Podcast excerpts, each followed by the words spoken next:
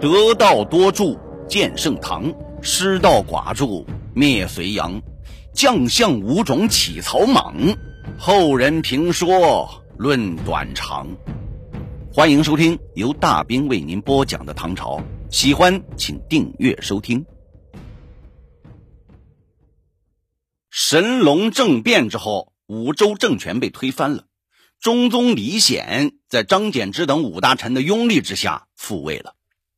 看上去一切好像都回到了正轨，然而帝国政治在表面的平静之下，却酝酿着新的危机。这危机源于君弱臣强的政治格局。之所以会形成这种政治格局，原因有二：第一，李显第一次在位的时间很短，后来又长期幽禁房陵，所以对中枢政治的实际影响力非常微弱。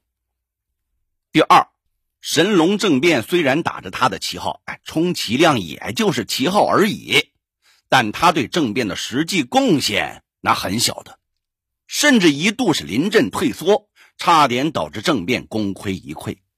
所以，政变成功之后，他虽然被重新拥上了天子宝座，可实际上并没有多少政治威信，朝政大权也完全掌握在五大臣手中。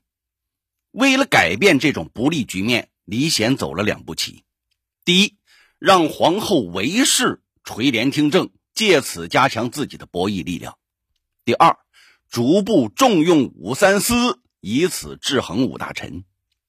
众所周知啊，人家武大臣之所以发动这个神龙革命，那目的就是为了清除你妇人干政和外戚，还有包括这个男宠擅权这两种政治痼疾。而中宗的这两项政治举措，却都与神龙革命的政治目标那是背道而驰，甚至是针锋相对的。这自然引起了五大臣的强烈不满，于是他们是屡屡上书，坚决反对这个韦氏干政，并力劝中宗诛杀武三思。那李显这么做，他本来就是为了对付五大臣，所以对他们的谏言，那当然是置若罔闻。神龙元年五月，中宗李显又做了一个令五大臣是啼笑皆非的举动。他们居然声称，武三思、武攸暨等人也都参与了这个神龙政变，因此把他们与五大臣并列为革命功臣，赏赐给他们免死铁券。拿着这个免死铁券的人，那除了谋逆大罪之外，一般的死罪可获十次赦免。这是一种非同寻常的政治待遇，武大臣那人家获此殊荣，那是情理之中的。而武三思这些人也来凑这个热闹，那确实有些不太靠谱。所以，中宗的诏书一颁布，那武大臣就像是被人扇了一记火辣辣的耳光啊！马上发动文武百官联名上书，对朱武同受赏赐之事表示了强烈的愤慨。同时，再次要求中宗贬黜朱武。然而，尽管他们这次纠结了满朝文武，是一起发飙，把那抗议活动搞得声势浩大，中宗李显还是没有丝毫的让步。于是，这抗议行动很快就偃旗息鼓了。知道这五大臣已经是黔驴技穷了，武三思他开始出手反击了。他对中宗说。五大臣一是自己是复辟功臣，专横跋扈啊，已经对帝国构成了严重的威胁，必须把他们给除掉。这中宗就问他有什么良策，武三思那是胸有成竹的说：“以微臣之见，对付他们最好的策略就是明升暗降，将他们都封王，同时免除他们的宰相职务。表面上不失为对功臣的尊重。”实际上剥夺他们的实权，李显深以为然。这一年五月十六日，中宗突然在朝会上宣布，封张柬之为汉阳王，敬辉为平阳王，桓彦范为扶阳王，袁术己为南阳王，崔玄伟为博陵王，同时全部罢相。另外，赏赐给他们这个黄金绸缎、雕鞍玉马，规定。每月一日到十五日进宫朝见，其余时间不必上朝。厄运终于降临了。武大臣带着悲哀而愤满的神色，是面面相觑。可除了领旨谢恩之外，他们别无选择。武三思就这样轻而易举地扳倒了武大臣，从此这百官复修得天之政，不负武士者斥之，为武王所逐者复之，大权尽归三司矣。那神龙革命的胜利果实。就此付诸东流，帝国的政治局面再次变得是波谲云诡。随后，这五大臣先后被逐出了朝廷，并一贬再贬，最后又全部流放。张柬之流放到龙州，就是今天的广东罗定市南边；桓彦范流放到壤州，今天广西上思县；崔玄伟流放到古州。那是今天越南的谅山市了。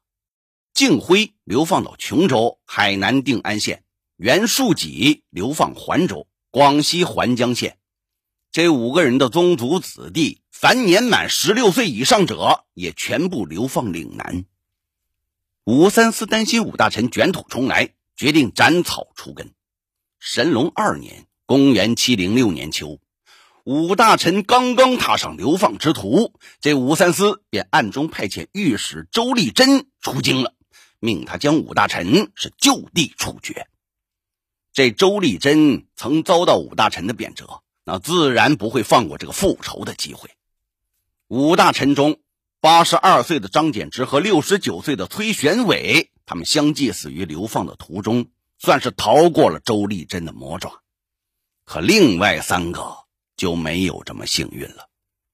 周丽珍首先追上了还彦范，命人将他是五花大绑，然后削尖了竹子，把还彦范放在竹刺上，是来回的唾液，直到他身上的肌肉被锋利的竹刺那片片的刮下，肉尽见骨，这周丽珍才命人把他是乱棍打死了。随后，周丽珍又抓住了敬辉。周丽珍故技重施，命人用刀把他身上的肉一片一片给刮下来。敬辉断气的时候，基本上只剩下了一具血淋淋的骨架。最后一个是袁术己，周丽珍厌倦了千刀万剐的把戏，就改为了灌野葛汁。这野葛是一种剧毒的野草，又名钩吻。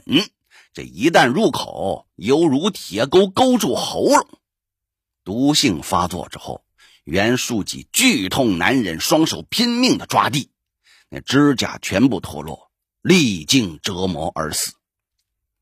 周丽珍得意洋洋的回京复命，旋即被提拔为御史中丞，铲除了以武大臣为首的一己势力之后，李唐王朝几乎成了武三思的天下。看着朝堂之上那噤若寒蝉的文武百官，不可一世的武三思丝毫没有掩饰他的得意之情。他经常对身边的人说：“我不知世间何者为善人，何者为恶人，但知与我为善者为善人，与我为恶者为恶人。”当时御史中丞周立珍、侍御史冉祖雍。太仆臣李俊、光禄臣宋之旭、监察御史姚绍之，这都是武三思豢养的得力鹰犬。人们送给他们一个绰号“五狗”。武三思之所以能够强势崛起，除了忠臣的提携之外，还有三个女人也给他提供了很大的助力。他们是安乐公主、上官婉儿、皇后韦氏。安乐公主是中宗的小女儿。当年武则天亲自主婚，把她嫁给了武三思的儿子武重训，所以这安乐公主也算是武家的人。安乐公主仗着父亲对她的专宠和溺爱，不仅是卖官鬻爵、包揽行讼，而且时常是自拟诏书，把这个正文盖住，让李显签字盖章。那李显也总是乐呵呵的，凡他所求，无不答应。有这样一个儿媳妇儿。吴三思在帝国政坛上当然就是如鱼得水了。上官婉儿是高宗时期的宰相上官仪的孙女。麟德元年（公元664年），这上官仪因为替高宗起草这废黜武后的诏书，事情泄露了，被武后所杀。那家属即没，尚在襁褓之中的上官婉儿随母亲郑氏一同配入掖庭为婢。虽然身份和地位一落千丈，但郑氏还是没有放松对这个上官婉儿的培养。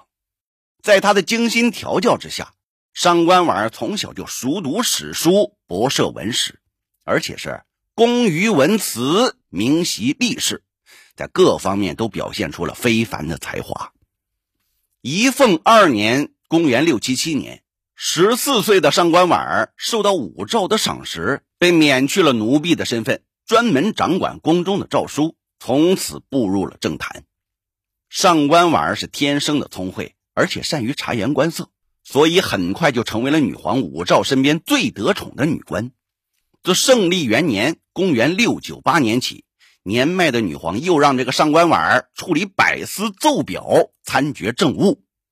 上官婉儿从此是专秉内政，权势日盛，人们称其为“女中宰相”。神龙政变之后，中宗看上了婉儿的美色和才华，遂将其纳为了婕妤。不久之后，又晋封昭容，仍旧让她是专管诏命。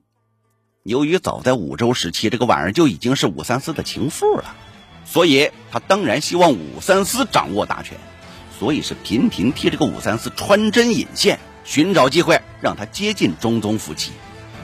有这样的红粉知己，武三思那就更是一帆风顺了。通过安乐公主和上官婉儿的援引，武三思开始频频出入宫禁，而且是受到了中宗夫妻的热情欢迎。